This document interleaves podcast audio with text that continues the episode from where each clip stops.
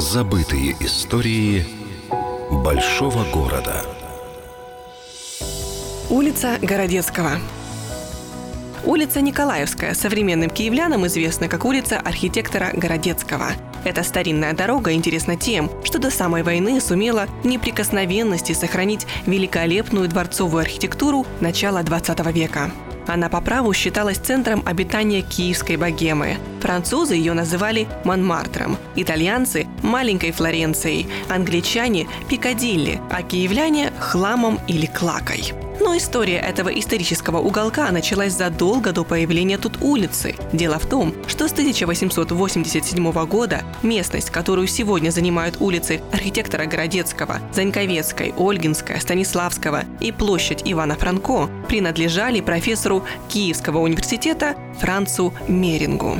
В 90-х годах 19 столетия его наследники продали территорию усадьбы городу, и вскоре появилось несколько планов разбивки усадьбы под площадь и улицы. По одному из них с 1895 года на месте бывшего озера появилась Николаевская площадь. Сегодня же она носит имя Ивана Франко.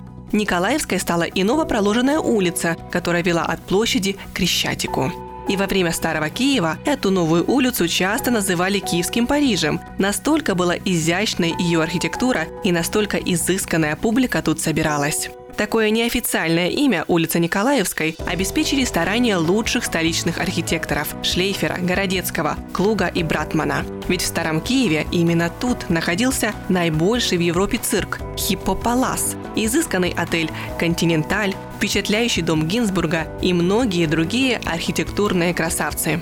И хотя после событий Второй мировой войны и взрывов на Крещатике облик улицы существенно изменился, старые фотографии могут воссоздать бывший вид улицы Николаевской. Забытые истории большого города с Еленой Маринцовой. Полная версия по воскресеньям в час дня на радио «Вести».